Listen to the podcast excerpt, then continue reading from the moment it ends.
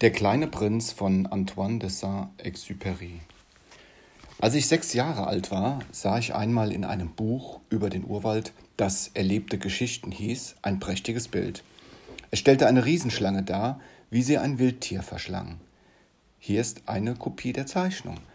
In dem Buch hieß es, die Boas verschlingen ihre Beute als Ganzes, ohne sie zu zerbeißen. Daraufhin können sie sich nicht mehr rühren und schlafen sechs Monate, um zu verdauen. Ich habe damals viel über die Abenteuer des Dschungels nachgedacht und ich vollendete mit einem Farbstift meine erste Zeichnung. Ich habe den großen Leuten mein Meisterwerk gezeigt und sie gefragt, ob ihnen meine Zeichnung nicht Angst mache. Sie haben mir geantwortet, warum sollen wir vor einem Hut Angst haben? Meine Zeichnung stellte aber keinen Hut dar. Sie stellte eine Riesenschlange dar, die einen Elefanten verdaut.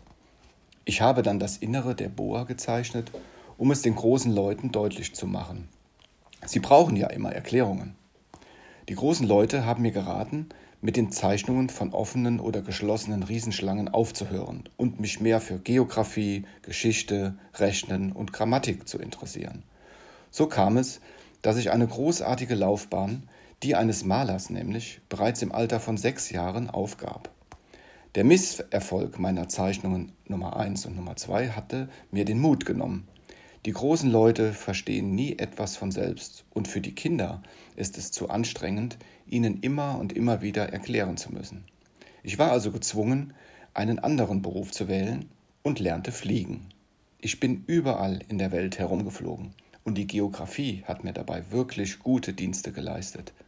Ich konnte auf den ersten Blick China von Arizona unterscheiden. Das ist sehr praktisch, wenn man sich in der Nacht verirrt hat. So habe ich im Laufe meines Lebens mit einer Menge ernsthafter Leute zu tun gehabt. Ich bin viel mit Erwachsenen umgegangen und habe Gelegenheit gehabt, sie ganz aus der Nähe zu betrachten.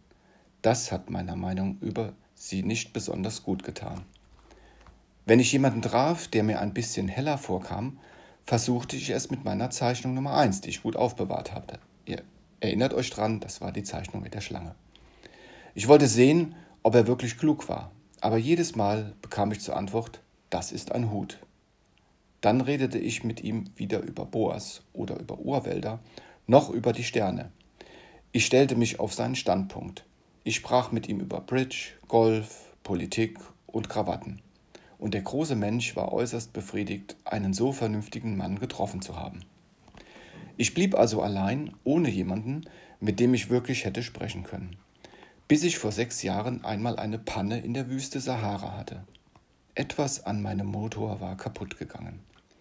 Und da ich weder einen Mechaniker noch Passagiere bei mir hatte, machte ich mich ganz allein an die schwierige Reparatur. Es war für mich eine Frage auf Leben und Tod. Ich hatte für kaum acht Tage Trinkwasser mit. Am ersten Abend bin ich also im Sand eingeschlafen, tausend Meilen von jeder bewohnten Gegend entfernt. Ich war viel verlassener als ein Schiffbrüchiger auf einem Floß mitten im Ozean.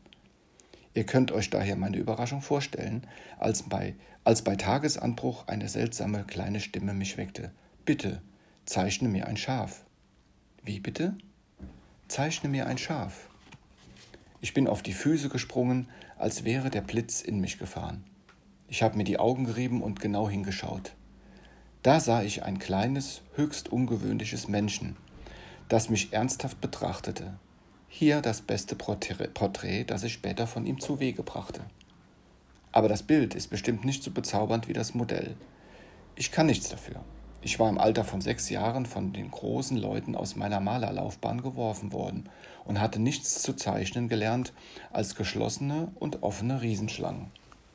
Ich schaute mir die Erscheinung also mit großen, staunenden Augen an.